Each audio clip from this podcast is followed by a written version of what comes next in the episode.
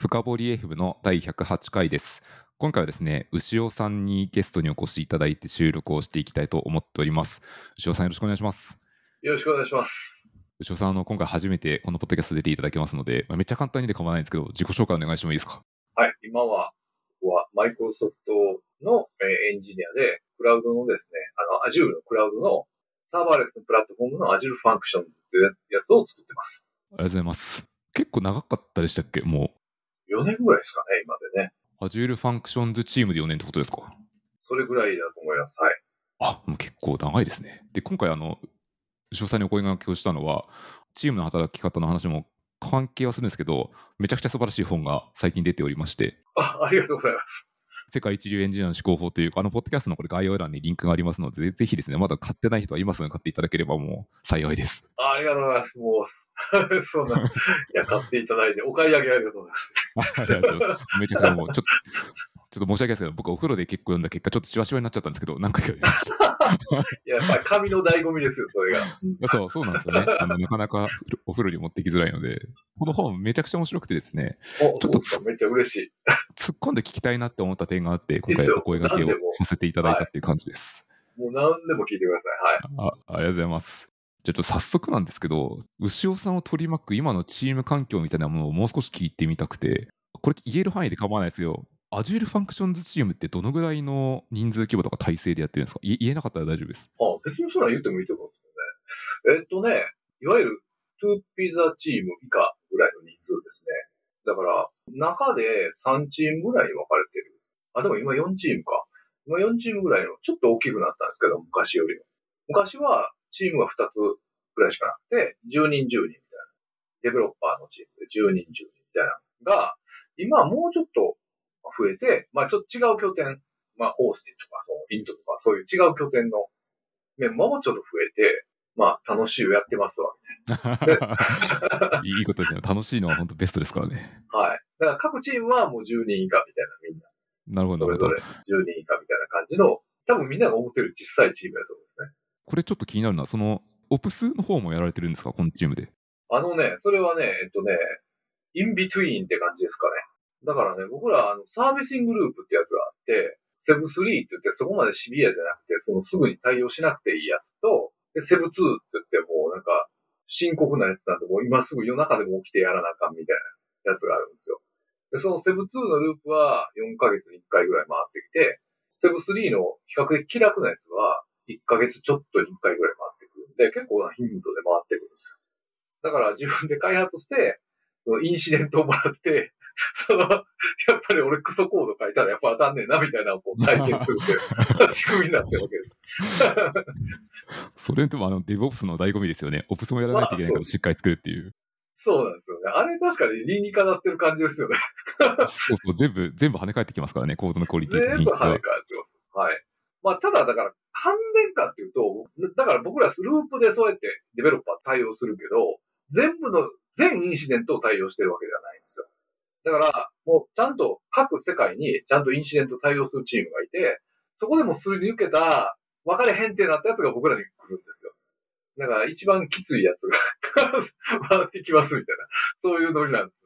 エンジニアでないと多分解けへんなみたいなやつが最後に回ってくる感じです。これってなんかよよく言われる、こう、ティア1、ティア2、ティア3みたいな、こうこ、階層、オプスの階層構造があるってことですか？えー、っとね、オプスの階層。そうですね。まあ僕らがデプロイ実際してるんですよ。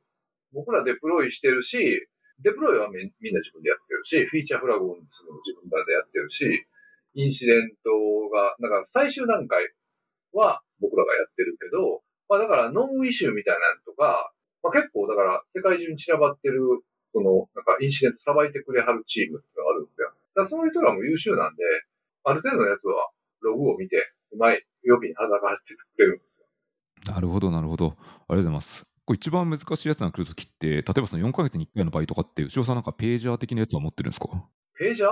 ページャー？なんかこう呼び出しみたいな、オンコールで呼び出すみたいな。そうですね。だから、携帯にね、かかってくるんですよ。電話が夜中でもかかってくるって感じです。で、最近ちょっとだけマシになったのが、インドのチームが増えたんで、そのインドのチームが夜を担当してくれるようになったんで、その、でも、そのインドの人が夜中に誰も助けてくれない状態で、解かれへんかったらやっぱり電話かかってくるんですけど。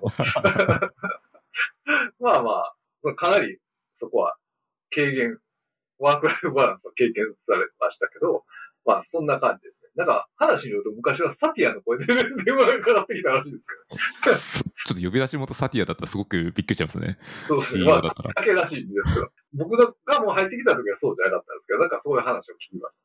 ええいや、めちゃくちゃ面白いですね、これ。面白いですね。これもなんか、これも言えたらで構わないですけど、全然中の開発状況は全くわからないので、例えば、なんか普通の一般的な、よくある企業のエンジニアって、まあ、GitHub とか Git とかで管理すると、あのコード管理して、プルリクして開発みたいなことよくあると思うんですけど、この辺って大体一緒なんですか？一緒ですね。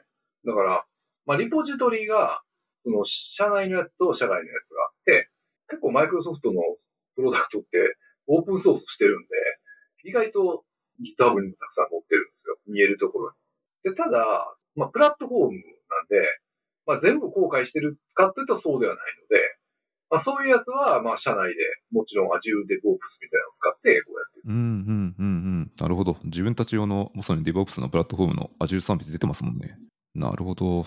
GitHub と言いつつも GitHub を中で抱えているような感じなので、その辺はもうほぼほぼ同じもの使ってるのかなみたいな印象で妄想していました。ああ、そうですね。まあ、僕もどこまで言っていいんか、ここら辺は 言え,、ないあたりなん言えないやつは大丈夫でです。はい。ありがとうございます。あと、ちょっと書籍読んでいて、すごい面白かったのが、あえてなんかこう、アジャイルみたいな言葉を少し言及、書籍の中では言及されてるんですけど、おそらくその、ご自身で働かれてる Azure ファンクションズチームの中でも、アジャイルが当たり前すぎて、なんか、この辺って考え方が少し違うんだろうなと思っていて、実際にこう、なんかスクラムとかをするわけではないんですよね。そうですね。だからみんなが思ってるようなスクラムじゃないと思います。だから、用語は、そのスクラムって言ってるし、まあ、もちろんその iterative に開発するわけですよ。スプリントをやるし、僕ら2週間スプリントやし。で、まあ結構だから、マイクロソフトの場合はチームによってやり方任せられてるんで、僕は前に、その、なんちゅうの、まだエヴァンジェリストやった時に、取材に行った時は、そのチームもゴリゴリのもう、アジャイルのスタイルでしたね、そこは。そこはもう、もうセレモニー全部やってるぐらいの感じでしたけど、僕のチームはそうじゃない、今のチーム。だからお面白いですね。全然違うんで。でももちろん、だから、ウォーターフォールやってるようなところも一個もない、当たり前ですけど。そそんな、え、今何やってるのみたいな感じなんで、それはないけど、みんな最低限イテレーティブにやってて、で、みんな好きなようにやってんじゃないですかね、各チームで。好きなやつを。そのアジャイルにある、イテレーティブにあるっていうところの、その働き方、実際にチームのデブのやり方とかは、チーム依存によって結構分かれてるって感じなんですか？そうじゃないですかね。まあ、うん。そんなゴリゴリにめんどくさいとこ、ことやってるとこは見たことないけど、まあみんなチームで、チームが決めるんで、上から標準が降ってくるとかそういうのではないですね。ここら辺の開発スタイルの違いがめちゃくちゃ面白くてですね、あとよく聞いてみたいのは、さっきあの、牛尾さん、自分たちでデプロイするって言ってたじゃないですか、フィーチャーフィルム含めて。やるっていう時に、なんか日本企業あるあるで言うと、例えば、リリース承認会議みたいなのに説明をして、承認を取ってからデプロイみたいなやつがあって、そのクオリティを一定認めるというか担保するとか、あとはリスク分散もあると思うんですけど、そんなことやったりすると思うんですけど、実際に Azure ファンクションチームで iterative にデプロイする場合って、どう、なんかそういうプロセス、承認っぽいのってあるんですか？ん pull request、approval とかじゃないですか？以上。以上 以上ですね。じゃあ、例えばこう SI っぽいことをあえて言ってみると、なんか検査項目、1000項目みたいなっていうのは全然見ない見ないってことですよね。もう今ちょっとやばいキーワードを言いました。言い言いかけてちょっとやめましたけど。あの、もうそんなクソめんどくさいことは一切ないっすね。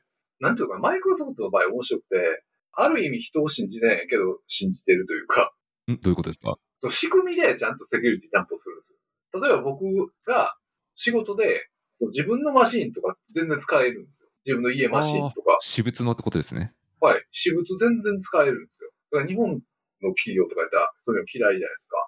でも、私物のやつをドメインに接続したら、もうバッチリなんかセキュリティがかかって、そう、なんていうのあの、まあ、僕もちょっと安心みたいな。そういうふうにちゃんとそれで VPN ちゃんちゃんと繋がったりとか、まあセキュリティかかるとこはちゃんとその中央でかけてくれるんで、まあだから安心ですよね。でもなんか悪いことやろうと思ったらできると思いますよ、正直言って。でもそこはなんかカルチャーが違うので、もうトラストしてるんですよ。僕らをトラストして、まあ僕らもだから、そんなんね、漏洩とかしたらね、すごいね、金額でも訴えられるんで、誰もしないよね、みたいな。みんな大人やろ、みたいな。そういうノリですわ。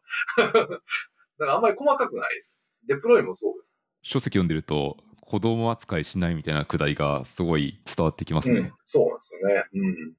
そういうノリは、だから一切ないですよね。上の人から、そういうのやらされるみたいなめんどくさいの。で、ちょっとめんどくさいのあるとすると、だから、例えば本番のフィーチャーフラグをオンにするみたいな時は、特殊なマシンを使わなダメです。みんな持ってるんですけど、あの開発者は。特殊なマシンがあって、でそれは結構かなり厳重なんですよ。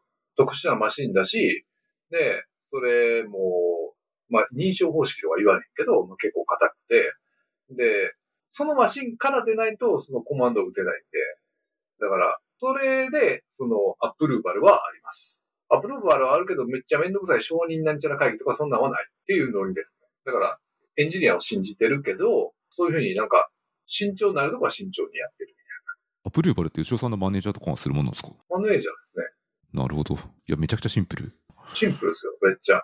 もう一個聞いてみたいのは、アジャイル開発でよくあるプラクティス系の一つに、振り返り、レトロスペクティブとかってありますけど、こういうのもやられるんですか？僕のチームはやってないですね。でも、そのね、障障害出したらやります。障害を出したらなんか面倒そう、相当面倒くさいですよ。セブ2出したら。俺のせいじゃなくてもなんかその、そうですね。なんかそのレストロスペクティブで5 4 i をめっちゃうめなダメで。で、それで、その、なんちゅうのかな、レレトロスペクティブの会議があってみたいな。だから、みんなが想像するアジャイルのレトロスペクティブではない。どちらかというと、あの、そうですね、界隈でいうと、ポストモーテムを作るのに近い系の、もっと硬い、そうそう。そんな感じですね。で、まあそうですね。でもただだから、その、アジャイル好きな人は、まあ一緒に仕事した人は、めっちゃその振り返りのプロセスとかもやってましたんで、まあだからそれもチームとか人によるって感じですかね。これで、今、チームの働き方によって、まあ、振り返りやるチームもあれば、後ろさんのようにやらないチームもあるっていうところで、これって誰がどういう決めていくんですか？チームで話し合って決めるんですか？働き方自体を。うん、そうじゃないですかね。まあまあ、ま、マネージャー中心になるとは思うんですけど、だって、マネージャーは結構だから僕らがdistract されへんようにすげえ気を使ってくれるんで、なんか割り込みとか、僕らに対する割り込みとか、僕らがめんどくさいのに、こう、巻き込まれて、手が動かせなくなるみたいな、そういう状況をもう、徹底的に排除してくれるんですよ。だから、まあ、そうですね。で、僕らにあとは、だから仕様とか、そういうのをブレイクダウンするのは僕らの仕事なんで、仕様を clarify したりするのは僕らの仕事なんで、まあだからみんなが想像してる役割分担とちょっとちゃうと思うんですよね。ちょっとここ明示的に聞いてみたくて、まあ、書籍を読むと、マネージャーの役割が結構透けて見えるとは思うんですけど、まあ、読んでるかない方もいらっしゃるので、ちょっと明示的に聞いてみたくて、牛尾さんのチームのマネージャーはどういう役割、責務を持ってるんですか？一番言うのはアンブロックって言ってますね。あの、アンブロック。だから誰かがつまずいてブロックされる状態ってあるじゃないですか。これ以上はもう人に聞かないと分からへんとか、なんか技術的な問題ですげえつまずいてるとか。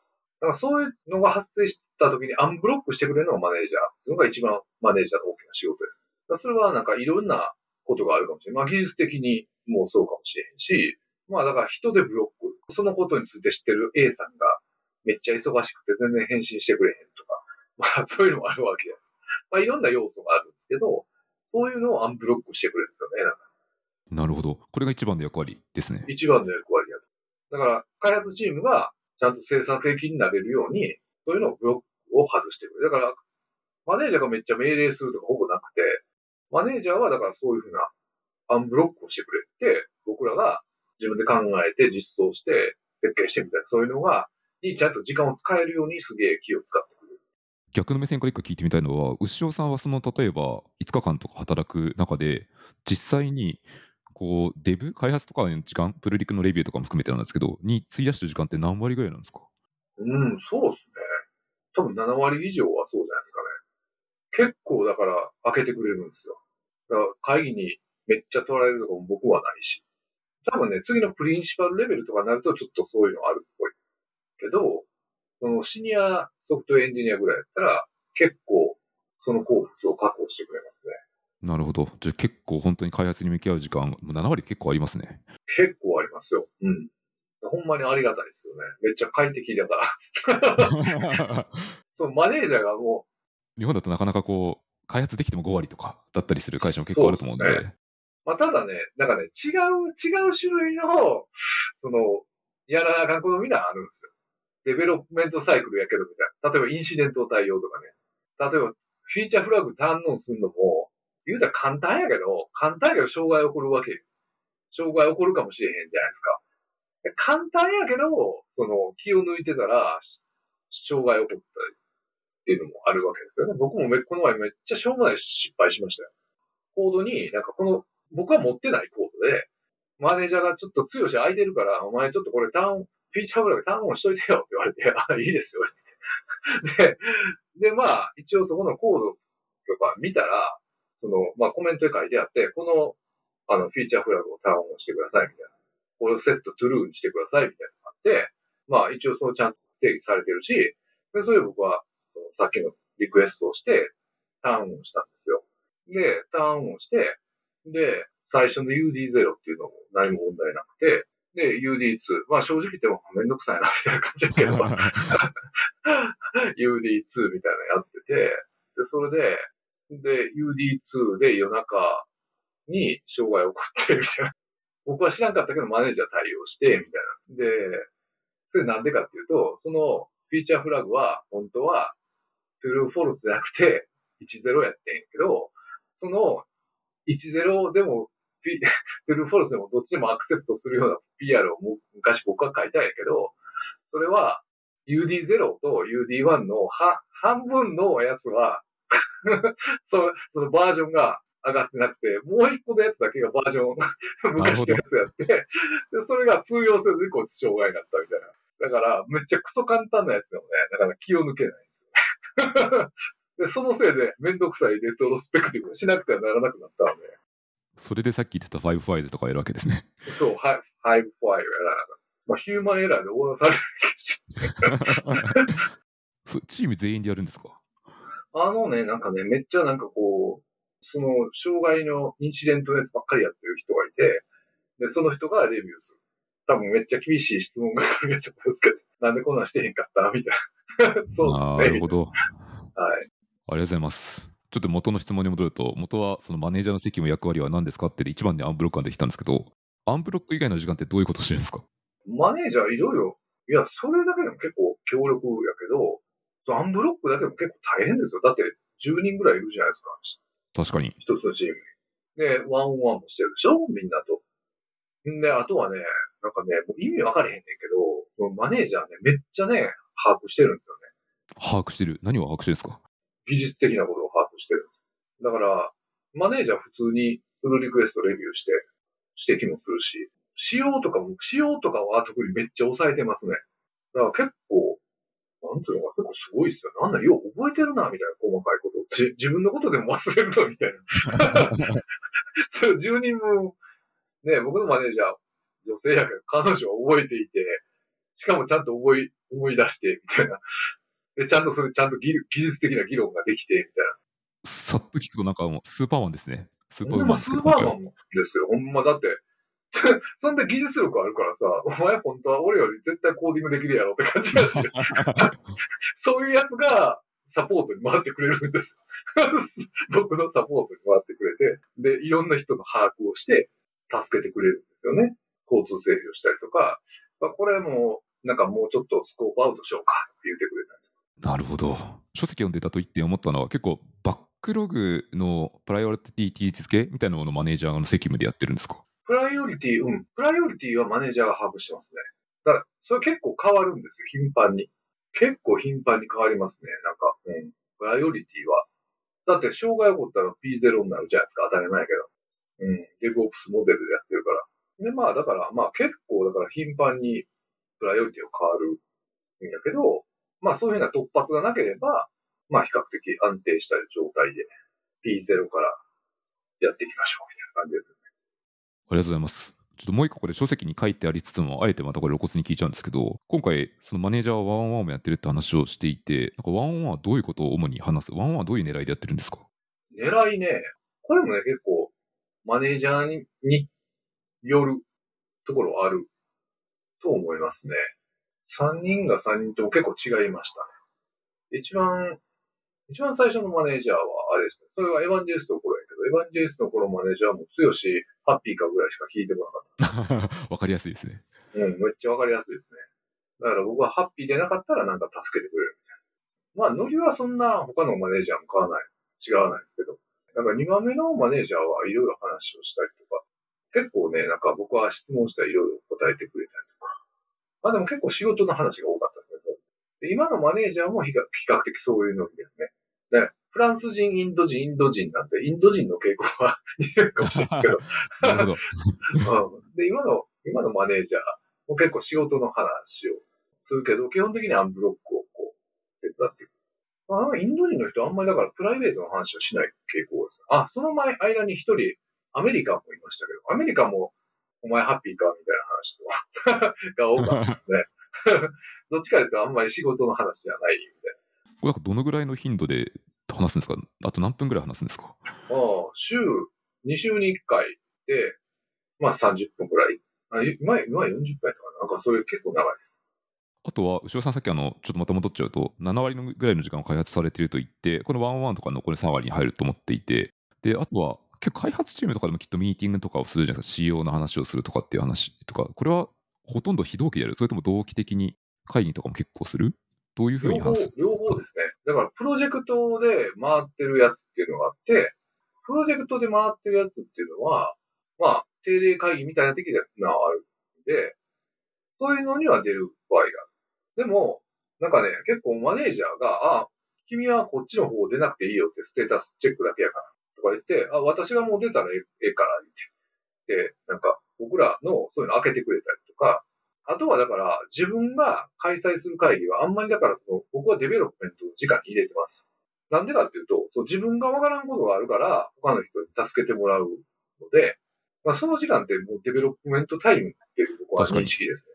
なんかすごく延長すると、なんかペアプロっぽいですもんね。ある意味、ペア作業というか、開そうそう発の時の。そう。だから、そう、デザインの相談をしたりとか、仕様を clarify したりとか、他の、なんちゅうの、マイクロサービスの塊なんで、マイクロサービスの向こうの方とか、よく動作わかんないじゃないですか、当たり前やけど。そういう時にそういうエキスパートに、こんな感じで実装しようかなと思ってるんだけど、どうみたいな話をしたりとかするわけ。なるほど。会議のタイプが2つあって、まあ、定例っぽいやつもあるし、まあ、デブの時間で一種で聞くみたいな話があったと思うんですけど、ちょっと聞いてみたいのは、結構定例会議って会社のやり方でカルチャーとか出るなって個人的には思っていて、定例ってどんな感じで進んでいくんですか？定例ですか？そう、進捗アップデートみたいなやつが一瞬さっきありましたけど、まあ今や、例えばやってるのは、進捗系とデザインレビュー系みたいなのがあって、進捗のやつは、まあバックログみたいなのがあって、そのバックログの、だからここ、なんかこっちのね、計画って、そのざっくりしてるんですよ。すごいざっくりしてる。で、まああんまり細かいことというよりも、なんていうのは、大体プライベートプレビューまでこんなんしようとか、パブリックプレビューまでこんなんしよう。それも最初から細かく決まってるわけじゃなくて、だから、そういうのがあって、まあ、それで、一応その、プライベートプレビューに予定してるやつはできてるかな。まあ、できてへんかったら、まあ、これオミットするかみたいな。なるほど。のよ。そうそう、本当ざっくりしたやつをちゃんと、でもなんか絶対ね、したい機能とかあるじゃないですか。そういうのとかトラックして、みんなでアンブロックして、やって、こう、ゲットスタックしてるけど、じゃあそしたら、ちょっとなんとかその助けてあげてよ、みたいな。そういうのになる。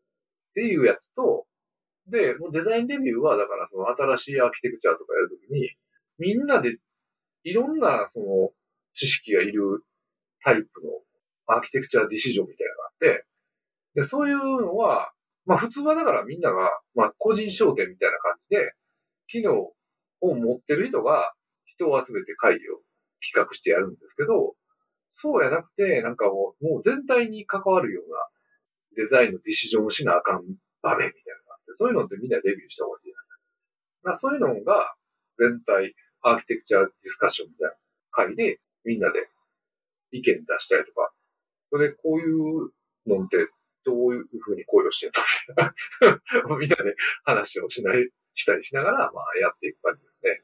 なるほど。これがあの書籍で言われてた、まさにこうデザインドキュメントを書いて持っていって話ってやつですか？そうですね。だからそういう時に結構みんなデザインドキュメントを書いて、みんなあんまりプレゼンはうまくない人も多いんで、で、デザインドキュメント。まあデザインドキュメントはまあプレゼントはちょっと別だけど、そんな長くないやつを作って、でもそれをマイクロソフトなんでワードでシェアをして、もうだから、まあシェアポイントとかでシェアされてるんで、まあみんなここに入れたりとか、ここの行のここに対するコメントをこう書いたりして、返信が来たりとか、まあそんなんで結構便利ですよ。みんなでそう、ワードを使って、こう、まあ多分 Google ドックみたいなことできると思いますけど、まあそういうのをやってレビュー使って、あれは結構便利ですね。確かにあの、僕もその仕事で両方使ってるんですけど、Google Docs みたいなのも使いますし、Microsoft の Word を使う、もう両方使うんですけど、Word でもあのオンライン共有が普通にできて、同時編集というか、コメントでコラボレティブワークがすごい簡単にできるので、実はなんかややればただどっちでもできるんですよね。まあそうですよね。うん。なんか知らんけどみんな嫌ってる人多いけどね。昔の印象なんじゃないですかね。うん多分そうですよね。うんやればできるってのはめっちゃ思いますね。ありがとうございます。もうちょっとだけそのマネージャーっぽいところと、まあ、牛尾さんにも関連するところを教えてほしいところがあって、ちょっと一個露骨に聞いてみたいのは、チームの人数が徐々に増えていったってことは、きっと多分採用活動をしてると思うんですけど、採用活動はマネージャーがしてるわけじゃないんですか？みんなでしますね。みんなでする？なるほど。マネージャーももちろんしてると思いますけど、面接とかみんなでしますよ。この面接するっていうのは、まさにあの、これはブログに書かれてたかな？いわゆるコーディングインタビューみたいなものもあるし、ってことですね。そうですね。コーディングインタビューだったり、アーキテクチャディスカッションだったり。ありがとうございます。もう一個あと聞いてみたいのが、マネージャーっぽい周りで聞きたいのが、いわゆる目標設定みたいのってあるんです。パフォーマンスエバリエーションと目標設定みたいなところってどんな風にやられてるのかなみたいな。ああ、そうね。あの、僕も今頻度を結構忘れてますけど、年に4回ぐらいとかなわからんけど、なんかそれぐらいの頻度で、そのね、今期俺こんなんやりますわ、みたいなのを書くんですよ。うーん。あ、これ、後ろさんが自分で考えて書くってことですか？そう、そうですね。だから多分今期こんなんやるから、まあこんな感じで来ますわね。だから正直言ってね、ふわっとしてますよ。はっきり言って。だから、僕はこういうフィーチャーをこう、やりますわ、みたいな話とか。こんな感じでコントリビュートしますわ、チームに、みたいな。っていうのをやって、まあ、評価するんだけど、まあ、その、なんちゅうの、何ヶ月かの間にもプライオリティが変わったりするんで、まあ、それが跡形もなくどっかに行く場合もある。正直な話。だから結構ふわっとはしてる。ふわっとはしてるけど、なんていうのかな、評価、評価は、まあ、例えばマネージャーを全員から評価されるし、マネージャーもしてると思いますけど、でもね、はっきり言って分かるじゃないですか。わかりますね。あの、うん。その、一緒に働いてたら、この人すごいなっていうのは、同じチームだったらすぐ分かってきますからね。分かりますよね。うん。だから、評価はされてると思いますけど、うん。そんな細かいのんじゃないと思いますね、正直なところ。なんか細かいのだと多分一つやり方としては、例えば、頑張って KPI を立てて、で、KPI に基づいて、今期はよくできたなみたいなやつもパターンとしてあると思うんですけど、そういうわけではないってことですね。正直そうではないですね。ふわっとしてますね。まあ、マネージャーが、僕はマネージャーじゃないんで、どういう評価をしてるかは正直知らないんですけど、そうですね。で具体的なそういうのはそんなに実はない。だからインパクト勝負なんで、インパクト勝負？だから例えばめっちゃめちゃ、もう僕に200個 PR マージしましたとか、そういうのじゃなくて、そんなんよりも、例えばそのビルドのキーノートでバーンって発表されるような超重要機能をあ実装しましたと。めっちゃスループット改善しましたとか。だからそれが会社の今やりやりたい方向とアラインしていればインパクトですよね。だから数じゃない。数じゃないですね。評価は。ー確かにあの会社の方向性とアラインしてなかったら、ビルドには絶対出れないですもんね。どんなにすごくても。うん、そうなんです。これちょっとみんな疑問に思うと思うんですけど、ってことは評価されるか否かっていうのは、そのインパクトのある機能をこうたまたま実装するチャンスとか設計するチャンスがあったかみたいな、運的なところも少しありますか？それはね、その人の努力かもしれへんし、重要な機能は、あなたがマネージャーやったら重要な機能をし、なんかできなさそうなやつに任せますかっていうと任せないじゃないですまあ、任せないですね。か。だからその、みんなだからこう、いい仕事がもらえるように頑張るんですよ。俺はもっと面白い機能を担当したいとか思うじゃないですか、やっぱり。だからみんな頑張ってるところがある。だから、やらされるんじゃなくて、自分で、本当俺この、このフィーチャーなんか好きやし、やりたいみたいな。でもなんか、結構フリーダムなんで、俺これやりたいみたいな、を、どっちかというと僕らが言う感じです。なんかこの機能をメインにやるみたいな、こうタスクをこうバンバン一人で取っていく感じなんですか？二人で全く同じものを作るというとかいうよりは。うん。だから上から指示が降りてそうとかではなくて、割り振りはね、めっちゃふわっとしてる。だから、なんていうか、このコンポーネント以上みたいな。そそれぐらいのノリなんです。だからふわっとしてますね。ふわっとしてます。だから、ふわっとしてるもんなんですよ。要求を、料理的でもめっちゃふわっとしてるので、その clarify から自分の仕事。あの、シニアじゃなくても。シニアじゃなくても、もう、大学出たばっかりでもそうです。なるほど。ここはもう全部一緒なんですね。役割一緒ですね。はい。だからまあ、まあもちろん、その、 new grads の人とかは、マネージャーが手厚く助けてくれる。だから、シニアになるともっとほっとかれるっていう、なんかそういう感じです。わかりやすい。ほっとかれ度合い。もうほっとかれ度合いがシニアの方がい今はちょっと、ベイビーの面倒見てあげなあかんから、強しにあんまり時間かけてやれんわってよく言われます。わかりやすい。まあ、そういうもんだなって、パフォーマンス、チーム全体でパフォーマンス出すとすると、ニューグラッツの人がどんどんランプアップ早くした方がいいですからね。うん、そう。だからメイクセンスですよね。すごくわかりやすいです。ありがとうございます。あとちょっともうちょっとだけ今日の話の中で聞きたいところがあって、さっきあの、牛尾さん、そう失敗談を一個た語ってくれたじゃないですか。はい。もう恥ずかしいやつね。三流エンジニアって感じでしょ。いい。で書籍ですごく僕記憶に残ってるのが、そのみんな、こう、ミゼラブリーフェールっていうっていう話をしていて、惨めな失敗をするみたいな、失敗に対する考え方みたいなカルチャー、文化、受け入れ方の違いって、どんな感じかっていうのを聞いてもいいですか？ああ。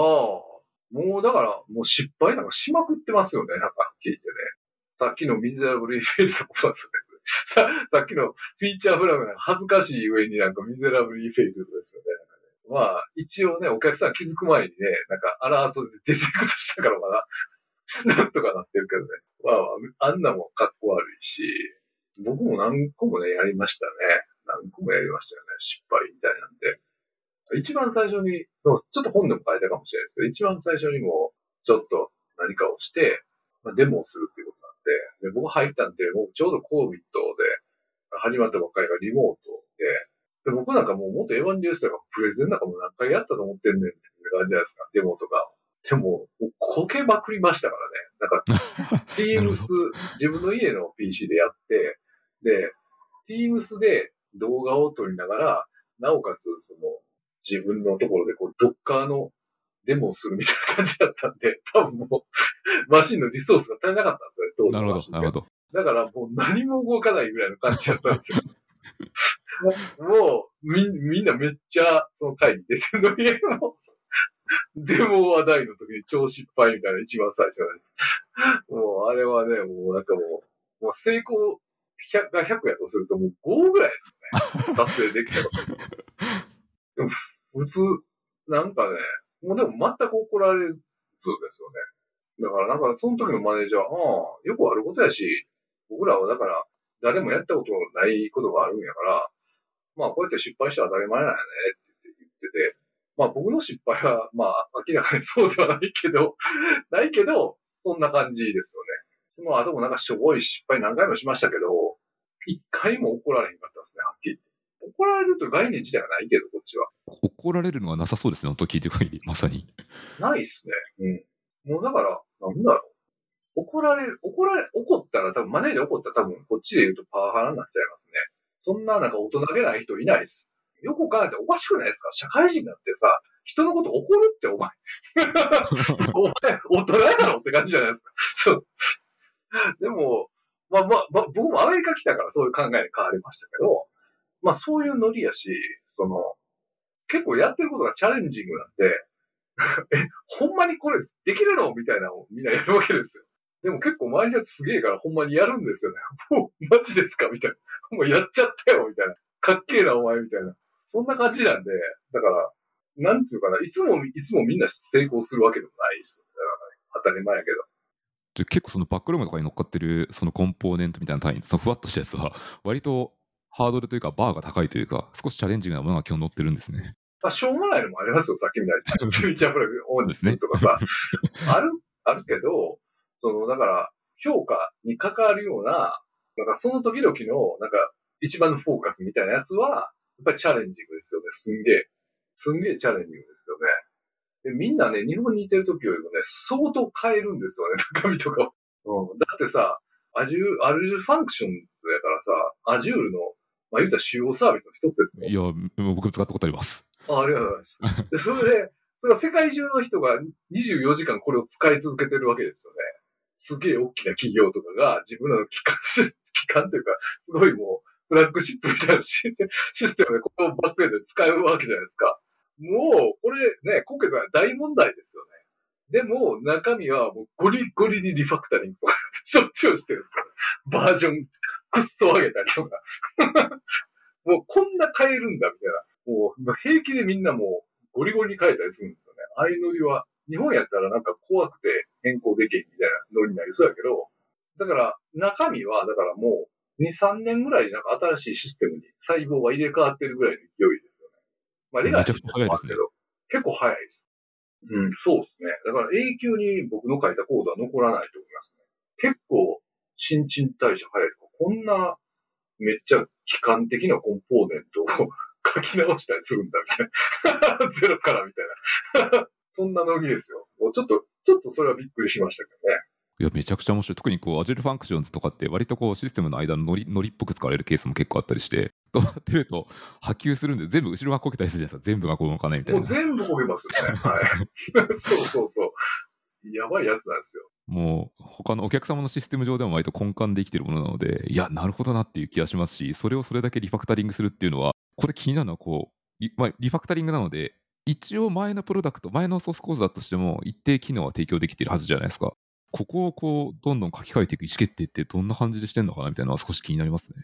意思決定なんかそんなしないですよね。みんなの判断ですよね。自分たちの判断。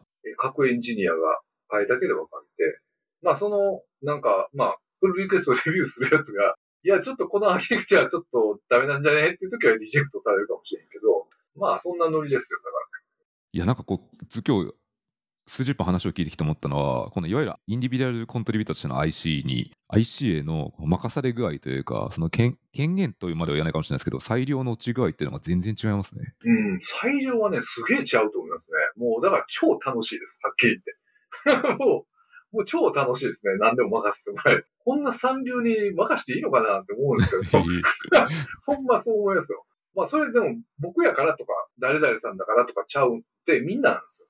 だからニューグラッツの人も任されるんですこれシンプルで分かりやすいし、あとはその書籍でもちらっと書いてあったんですけど、確かあの、ちょっと給料っぽい、サラリーっぽい話も少し書いてあって、もうダメだったらダメだっていう感じで、ただ下がるみたいなことが分かりやすく書かれていて、この辺もなんか少し個人的には印象に残りますね。あの、裁量はあるんだけど、まあ、うまくいかなかったらそれだけの結果が来るだけだみたいな、すごい割り切ったというかシンプルな形だったと記憶してます。そうですね。まあ、うまくいったときは、ストックがたくさんもらえたりとか、まあ、そういう値が変動するので、まあ、会社のね、都合というのもあるけど。まあでも、それはそうですよね。まあ、最悪ファイヤーになるかもしれんけど、まあみんなが想像してるほどそんなにファイヤーとかもないんですけど、やっぱりその、僕らのチームとかになると、そのコンテキストを積み上げるのが多分大変やからっていうのがあると思いますね。しょっちゅう入れ替わってたら多分、新しい人、いくら優秀でも多分大変やと思います。いや、これも書籍で書いてあったんですけど、割とそのかなりシステムが複雑なので、すごい確かに技術イケメンっていう言葉を使えたと思いますけど、出会っても理解するためには結構動画を見直すみたいなところあるぐらい、それってまさにコンテキストの塊なので、そこをこうバサッと人変えてどんどん入れ替え、人も入れ替えちゃうと全部失われてきますからね。そうですね。だから結構意外と、意外と、まあ職場も面白いし、チャレンジングだから面白いし、まあ、だからあんまり意外とそのみんなが思ってるより人は入れ替わってないから。あまあでも日本の会社よりは入れ替わってるかもしれんけど、思ったよりそんなに急にクビになるっていうノリではないけど、まあでもだからレイオフとかはあるので、うん、レイオフの時はやっぱりレイオフになった人もいるし、だから僕も、僕はちなみにね、そのレイオフ、マイクロソフトでレイオフが発表された時、僕らも知らんかったんですで、そのレイオフが発表された日に、なんか僕のマネージャーが、つし、あの機能ね、ちょっとハンドオフの準備しといてって言われて、ああ、やったかーって、来たかなーみたいな思ったら、まあ別に全然違うかって、で、俺、そのマネージャー次、俺マジでファイヤーされたも思ったんだよとか言ったら笑ってましたけどね。いや、私も知らんかって、みたいな。それはちょっとタイミングがあっただけですごいドッキリしますね。ドッキリしましたね。なんかそのワンワンとかの中で、本当ハッピーかって話がすごい何度も出ていたこともあって、なんか本当にこうチームの各メンバーってめっちゃ楽しく働いてそうだなって印象があるので、なんか自らどんどん辞めるというよりは、結構この環境で楽しく働けるんだったら、長く働いてくれる人もなんか多そうだなっていう印象を聞いていて受けました。そうですね。うん。この前、なんかチームを去った人は、そのなんかループが嫌やから、なんか Visual Studio Code のチームに来ましたって言ってたけどね。そう、だからあの、インシデント捌きみたいなのが、やっぱりその Functions みたいなのやからあるんであって、例えば VS コードとかやったらないじゃないですか、そんな。うん確かに。だから彼はそういう、そういう理由でそういうチームに行きました。まあまあ、それは人次第な。そこはこう働きたいドメインと個性とか、その辺の鑑みたところの自分の決断って感じですね。まあそうですね。ありがとうございます。お、収録時間がかなりいい感じになってきたので、もうこの辺でそろそろ終わっていきたいと思うんですけど、最後にあの、聞いてくださってる方に、牛尾さんの方から何かこう宣伝とか告知みたいなものがあれば、ぜひお願いしたいですけど、何かございますか？そうですね。まだ僕の本を買うてない人はね、世界中エンジニアの思考法っていう本が文芸春秋さんから出てるんで、あの、文芸春秋なんで、その文芸春秋で、例えばインタビュー記事とか載った時に、他の記事が、ジャニーズがどうこうとか、そういう記事の間に僕の、なんか、思考法とか出てくるんで、結構面白い、面白い感じになるんで、まあ、あんまり普通の技術書書いたらこんなのにならないじゃないですか。そういうのをエンジョイしていただきたいのと、あとは、そうですね、今日発表されたばっかりやけど、表で。で僕は死ぬほど魂を込めて作った Azure Functions の新しいプラットフォームが出るんですけど、で新しいスケール。もうくっそスケールするやつですね。くっそスケール。もうくっそスケールして、で、なんか VNet っていうのは僕らの場合は、その virtual net は、はい、VP シップってやつですね。そうそうそう。あれは、 Elastic Premium SKU で、まあ、お高いやつで使えた機能なんですけど、まあ、そのくっそスケールするのに、もう VPN 使えるやつ。で、まあ、そのススループットとスケーリングがものすごいやつ。で、僕は、は全部じゃないですよ。僕のある、まあ、HTTP のスケールとかやけど、それ僕がやったんで、三流やけど頑張って作って結構強力なスループットなんで、そこはもう俺は自信が持って言えます、もう、もうあらゆるお客さんの話で、もう Azure のサービスでこんなにエグくスケールするのは初めてや、みたいな。言われすごい、すごい。言われたんで、まあぜひ、まだ、まだだから、パブリックプレビューになってなくて発表されただけやけど、まあパブリックプレビューになったらみんな使ってなって感じです。ありがとうございます。これ、ちょっとあれだな、どうどうしても聞きたくなってしまったので、そのクッソスケールのところで一個聞いてみたくて、なんかスケールするシステムのテストってめちゃくちゃ大変だなって自分のエンジニア経験から思っていて、クッソスケールってどうやって牛尾さんはこう確かめてるんですか？スケールすることを。当たり前にクッソスケールさせますよ。あ、思いっきりそのインスタンスというかそのふ数を増やしてどこまでいけるんだってことを確か確かめるってことですか？まあ、だからもうクストプロビジョンしてやる。ら僕らの場合、だからプラットフォームやから、プラットフォームをデプロイするんですよ。僕らスタンプっていう時は、そのスタンプをデプロイして、で、そこで、内部ではだからワーカーみたいなのがあって、ワーカーをこうアサインするんですよね。お客さんが使えるように。そうリアルタイムで。で、それがスケールする。で、その、ワーカーとかも自分やったらしょんべんちびりそうな価格だろうな、みたいな。すげえ数をバッサーっとプロビジョンして、もうクッソロードテストをバッサーっとかけて、やるみたいなね。まあ自分の個人では絶対にできない体験ですよね。言うなればそのワーカー、あそのちょっと妄想で言いますけど、ワーカーの上で何らかのコンテンツとかも置いて、お客様のファンクションがそこで動いてるはずなので、それに対してこう大量のロードテスターはきっと社内で持ってると思うので、そこからババッとかけてみて、あ、全部ちゃんと返ってきてるねってのを確認するっていう感じですかね。そうですね。だからそのスケーリングビヘイビアとかをこう、あ、なるほど。何回もやりましたよ。いろんな、いろんな、そのロジックを変えて、デプロイして、 scale behavior の違いとかを見ながら、こうやったらスループット出るとか、こうやったらスループット減るとか、そういうのすごい何回も何回もやって、で、それで、よし、このロジックでいくとこのエグい、エグくスケールするとか、スケールがこう、すげえ速くなるとか、スケールアウトがすげえ速い。まあ地道やけど、いろいろやって、積み重ねた結果ですよね。いや、それなんかこう、Azure Function チームっていう、こう、まあ、いわゆるビッグテックというか、 hyper giant のクラウドやってる人の、こう、醍醐味ですね。まあ、醍醐味ですよね。多分自分でやったらあれも一瞬で破産すると思います。ファンになってもそのぐらいですもんね。そうっす。ありがとうございます。では、今日の収録はこれぐらいにします。最後に私の方からも一言宣伝で、このポッドキャストは、ハッシュタグ深掘りで、X ですね。で、感想を募集しておりますので、もし何かありましたら、ぜひコメントいただけるとありがたいです。あと、ぜひ、今日3回目ですけど、ぜひ本を買ってください。お願いいたします。あありがとうございます。ということで、今日は牛尾さんにお越しいただいて収録してきました。牛尾さん、どうもありがとうございました。ありがとうございました。